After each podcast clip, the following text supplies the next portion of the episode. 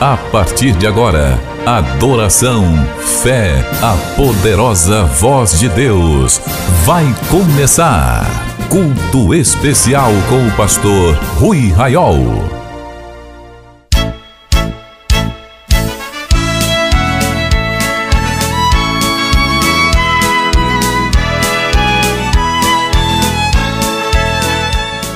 Meus queridos irmãos e irmãs, a paz do Senhor, eu, pastor Rui Raiol, convido-vos para oração. Vamos dar abertura a este culto orando ao Senhor.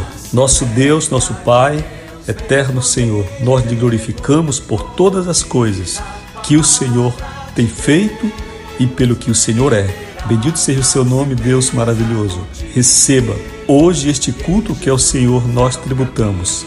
Fale conosco, Senhor, através de Sua palavra manifeste o seu poder e o seu agir entre nós.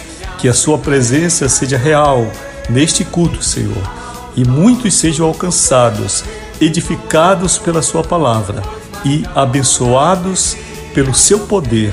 Oramos assim em um nome precioso de Jesus. Vamos dar um aplauso, um grande aplauso para Jesus. Jesus é digno de glória, de honra e de adoração.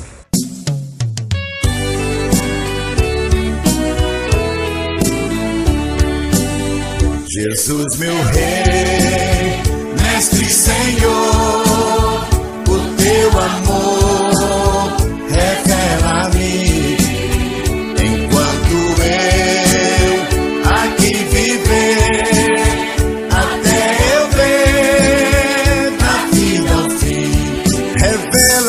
Senhor, Jesus, meu Salvador, as maravilhas mil do teu divino amor e com verás louvor, fervente gratidão.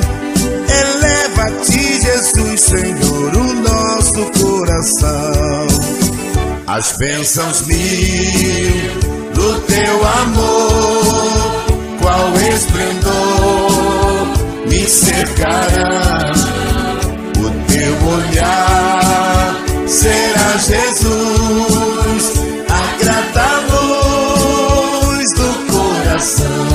Revela nós, Senhor Jesus, meu Salvador, as maravilhas mil do teu divino amor.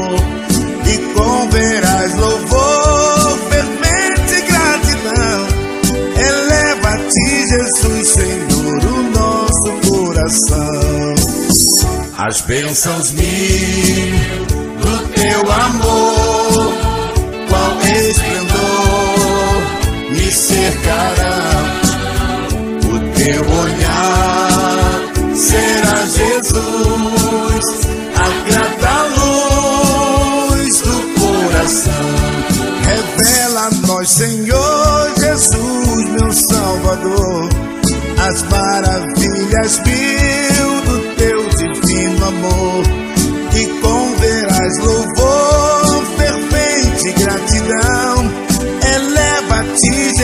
Senhor, o nosso coração.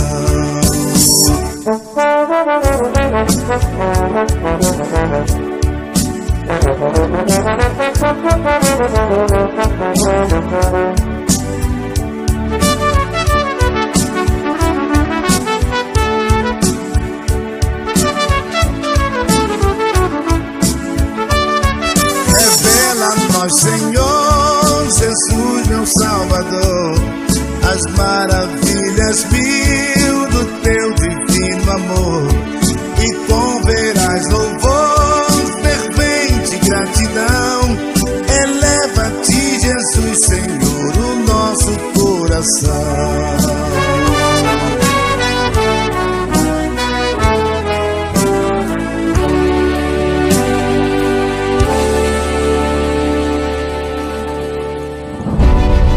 Está chegando o grande dia, 29 de setembro, primeiro dia de clamor pelo sangue. Clamor pelo sangue. Libertação, cura, esperança. Dias melhores para você e sua família. Primeiro dia de clamor pelo sangue. Um dia impactante que mudará a sua vida. Para participar, ligue agora. 91 32460434. WhatsApp 91 980 94 5525. 98094 5525. Primeiro dia de clamor pelo clamor sangue. Pelo sangue.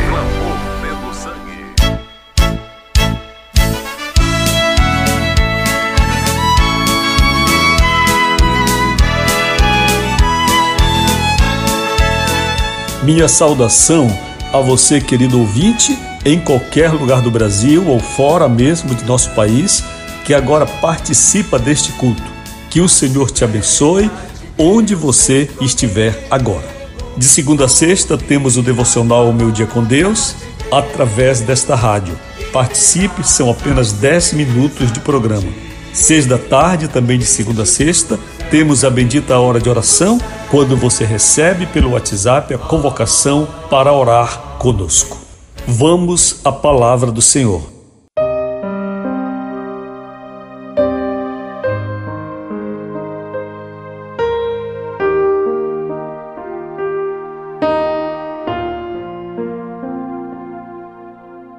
Meus irmãos, a Bíblia está aberta no Evangelho segundo Mateus 12, verso número 6.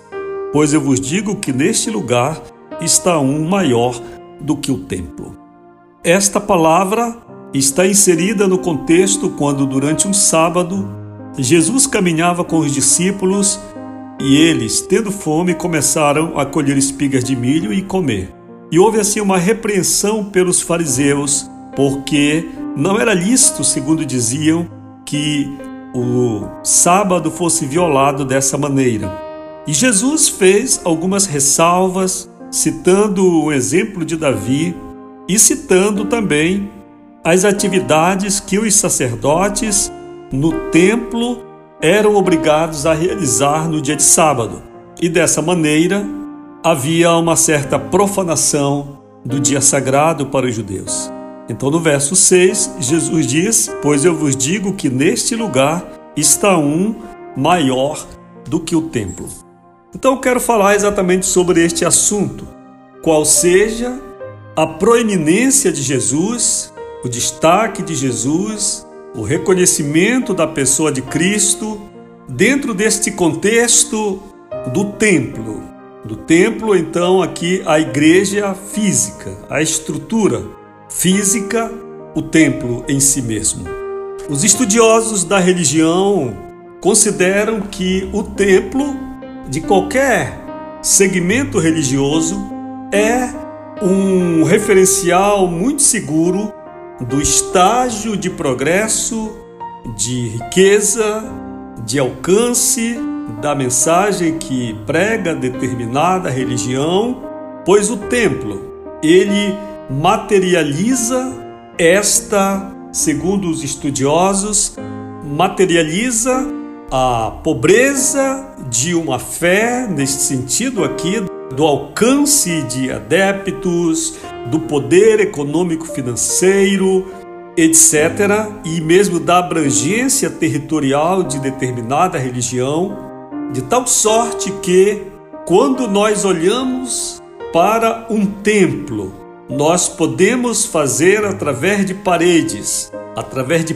pedras que falam e que clamam, podemos fazer uma leitura um tanto importante e significativa do poder daquele elemento religioso, da fé, da convicção, do alcance da abrangência, como eu disse, física, territorial, do poder até mesmo político, econômico, financeiro e mesmo da dedicação, da devoção dos fiéis desse ou daquele segmento religioso. É assim que, por exemplo, as grandes religiões, de fato, elas apresentam grandes santuários. nós que temos assistido ao surgimento de igrejas evangélicas no Brasil, de um século para cá, nós podemos ler com bastante clareza esse conhecimento, pois igrejas que surgiram há mais tempo hoje têm grandes catedrais no Brasil. E mesmo algumas que surgiram há algumas décadas apenas, pela forma de arrecadação, pela abrangência territorial, pelo poder político eclesiástico de sua liderança, também algumas apresentam grandiosos templos no Brasil, ao passo que outras igrejas pequenas, denominações fundadas em algumas cidades apenas e às vezes apenas em um bairro periférico de uma capital brasileira, apresenta um templo relativamente humilde, simplório, com linhas arquitetônicas comuns, com materiais de construção de até de segunda classe, sem luxo, sem ostentação, sem grandes espaços ou nenhum espaço para estacionamento de veículos, etc, etc.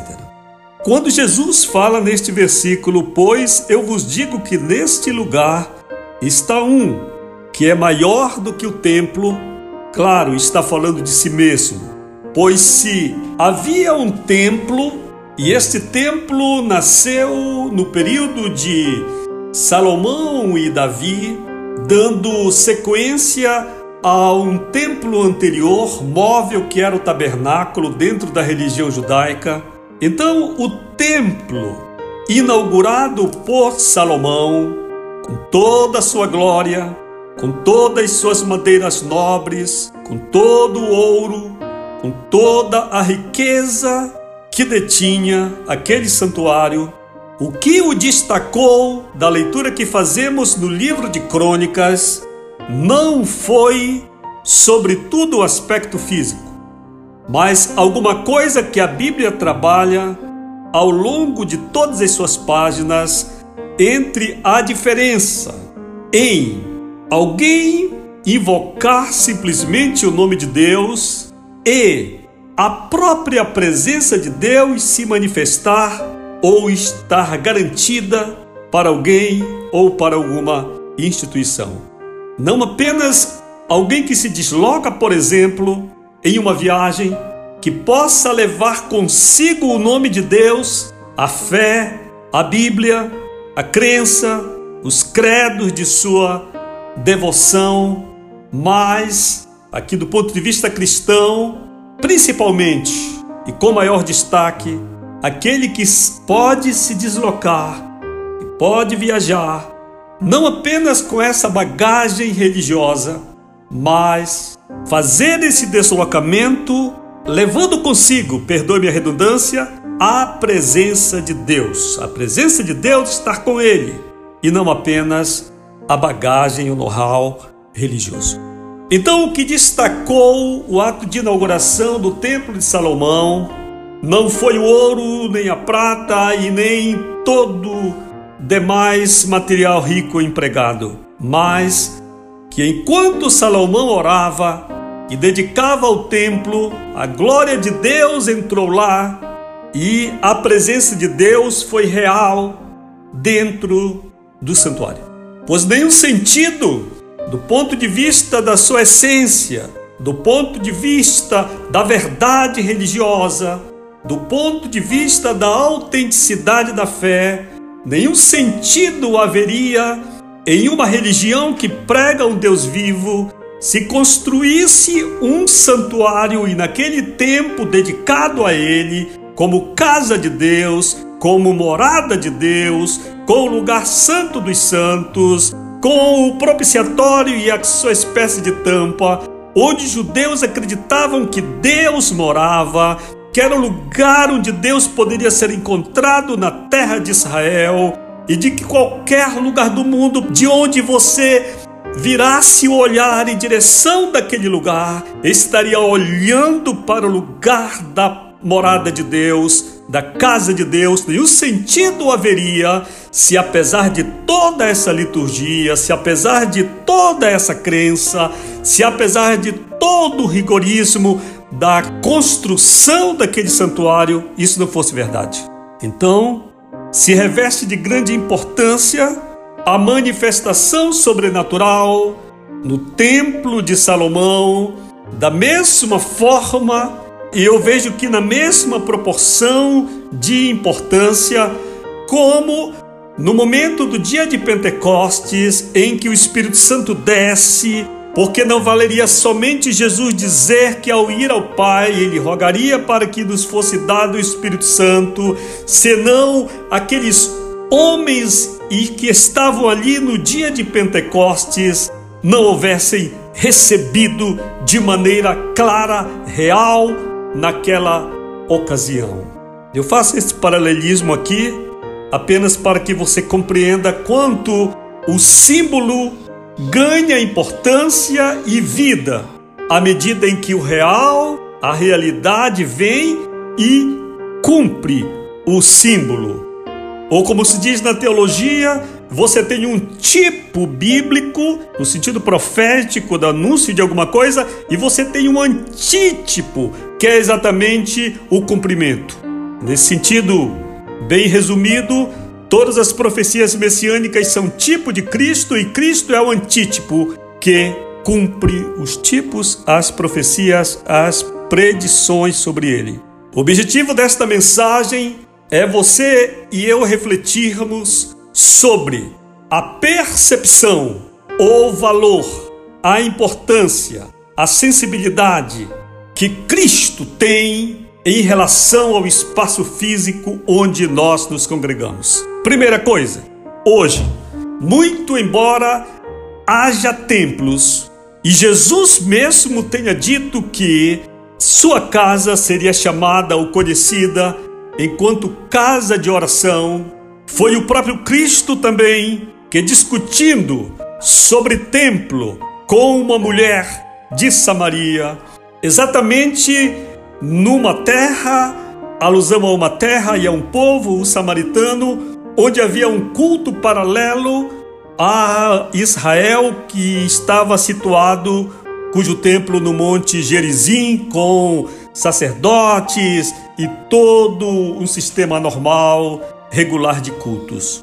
E ela discutia com Jesus onde era o verdadeiro lugar de adoração. E Jesus disse à mulher que haveria um tempo em que nem em Jerusalém, nem naquele monte, mas viria a hora e já era chegada naquele momento em que ele estava falando com ela presencialmente, em que os verdadeiros adoradores adorariam ao Pai em espírito e em verdade, porque o Pai procura tais adoradores para si.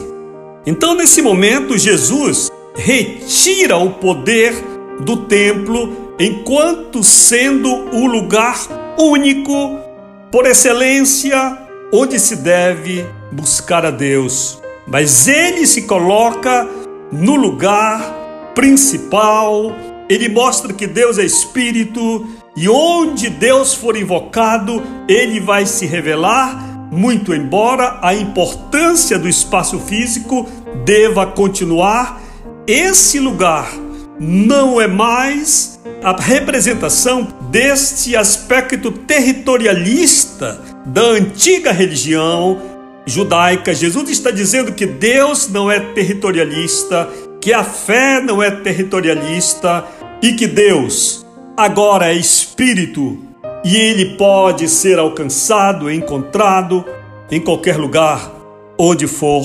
buscado. Eu gostaria de perguntar para você que costuma ir a um templo, seja uma igreja pequena, seja um grande santuário, uma imponente catedral, se o que é mais importante para ti? É a igreja física? É o templo ou é Jesus? Para que você responda essa pergunta, você há de considerar não somente o orgulho que você tenha do templo e o orgulho que você tenha em ser servo de Deus, mas a dedicação que você tem de ir ao templo pelo menos semanalmente e a dedicação que você tem para Deus, para Jesus pessoalmente. Eu também tenho que considerar o tipo de vida que você vive dentro desse templo, nas horas que você cultua e o resto do tempo em que você está fora da igreja, quem tem mais valor para você? Porventura, nós não somos uma espécie de atores dentro de algumas de nossas igrejas, quando nós vamos bem vestidos, quando nós nos portamos, quando nós temos uma reverência falsa, quando nós temos uma postura até um tanto farisaica, aparente, para que os homens nos aplaudam, desde o púlpito até a portaria da igreja, será que esta maneira como nos comportamos no templo, esta forma como valorizamos o nosso templo, esta maneira de estar no templo e de ser aparente no templo é a mesma maneira com que nos comportamos do lado de fora? É a essência do que somos? Será que enquanto nós estamos dentro de um templo, com uma aparência de santidade, o nosso coração não está corroendo, a nossa mente não está trabalhando pesada, em favor do pecado, os nossos olhos não estão lascivos, os nossos pensamentos não são julgamentos falsos, o nosso pensamento não é uma vaidade sobre aquele lugar? Será que o orgulho que nós temos do nosso templo e por extensão da nossa denominação não caminha às vezes para o exagero, para a placa denominacional, de tal maneira que nós esbarremos bem de perto na idolatria? Curiosamente, nós percebemos que alguns cristãos não conseguem viver se não forem ao templo. E atenção, eu não estou pregando contra o templo, porque para pregar contra o ato de congregar, eu teria de rasgar a Bíblia, mas eu sempre incentivo o congregar mas não posso deixar de refletir com você hoje se o congregar, se o formal, se ir ao culto, se pular durante o momento da adoração, se isto realmente corresponde a uma mudança interior, a uma postura pelo menos semelhante do ponto de vista da sua essência com a vida que nós temos do lado de fora e a constatação de que se eu sou cristão e eu não consigo servir a Deus, se eu não estiver dentro de uma igreja, então vai me levar a refletir, a concluir, a inferir que a minha fé é uma fé fraca, é uma fé vacilante, é uma fé territorialista é uma fé fundamentada no que se vê, numa estrutura hierárquica, religiosa, ritualista, porque sem o ritual, sem a liturgia, sem a liderança, sem o aperto de mão, sem o calor dos irmãos, sem os serviços de culto, eu não conseguiria ser crente. Eu não consigo. Então, eu já escrevi uma vez e dei o nome de culto de máscaras, quando parece que nós, alguns crentes de nós, temos uma espécie de máscara e que quando nós chegamos à porta do templo onde nós estamos, onde nos congregamos, aonde vamos uma vez por semana, nós pegamos a nossa máscara na porta e colocamos no rosto. E a partir desse momento nós passamos a ser atores, nós passamos a encenar uma fé que não é verdadeira, porque em deixando o templo, deixamos a máscara e vamos viver vida completamente diferente. Resta perguntar se, de alguma forma, nós fôssemos ou formos privados de ir ao templo e não precisa ter uma invasão alien nem comunista para que isto aconteça, basta quebrar uma perna, basta perder alguns sentidos eu pergunto: nós permaneceríamos na fé? Ou será que o templo é maior que Jesus na nossa vida? Quem é maior? Quem é maior? A mulher de Samaria queria adoração no Monte Gerizim. Os judeus queriam adoração em Jerusalém. E quando Jesus estava caminhando pelo templo, templo que Herodes mandou reconstruir, que se tornou mais faustoso que o templo de Salomão e que passou, levou muitos anos para ser concluído. Pedras magníficas de mármore estavam colocadas ainda para o acabamento. E os discípulos disseram a Jesus: Olhe, mestre, que belas pedras, que belas edificações teremos. Jesus disse: Vocês estão vendo essas pedras? Pois eu vos digo que não ficará pedra sobre pedra que não seja derrubada. Exatamente o que aconteceu no ano 70.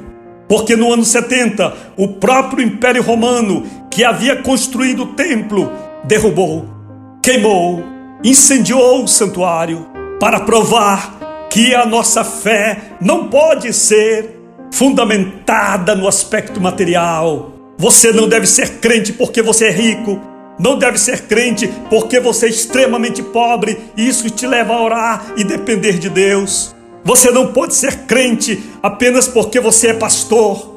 Você não pode ser crente apenas porque você frequenta uma igreja de periferia e você não quer se misturar com os crentes ricos. Mas você também não pode ser crente verdadeiramente diante de Deus se você quer apenas se congregar no meio dos ricos para parecer rico, para ter aparência de rico. Porque Deus, quando olha para o seu povo, quando Deus olha durante uma noite de culto, na metade da terra, no hemisfério da noite do planeta Terra, Deus não enxerga telhados, Deus não enxerga as paredes luxuosas das nossas catedrais, Deus não enxerga a choupana que é a sua igreja.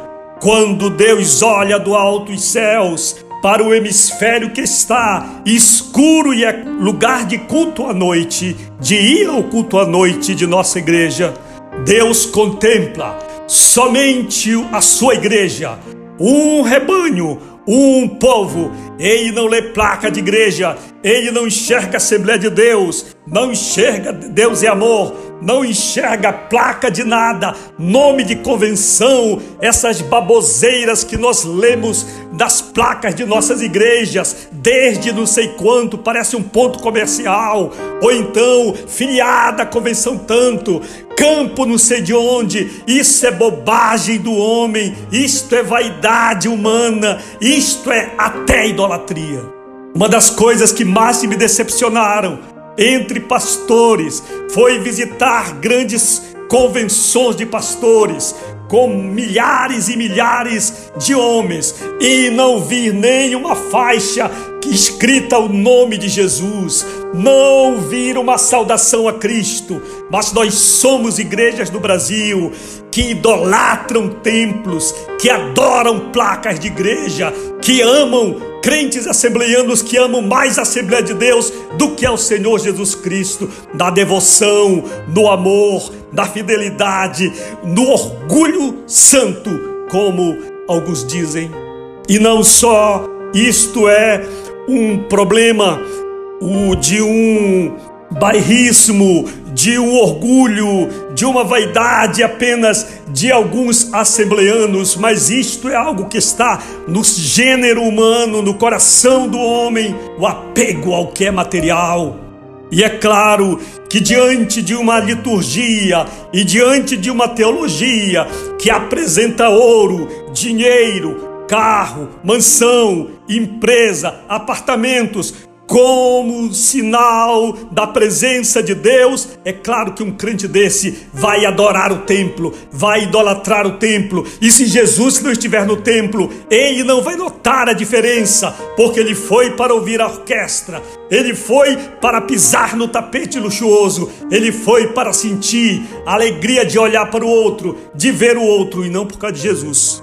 Não por causa de Jesus. Mas eu quero falar para você hoje e repetir e encerrar esta mensagem, estas palavras que Jesus disse. Todas as vezes que você entrar em uma igreja, daqui para frente, que o Espírito de Deus agora cele o teu coração, para que todas as vezes que você pisar em um templo, você ouça a voz do Espírito Santo dizer para ti lá na porta, quando você for entrando: Eis aqui que é maior do que este templo. Você acabou de participar do Culto Especial, um programa do Ministério Amigos da Oração.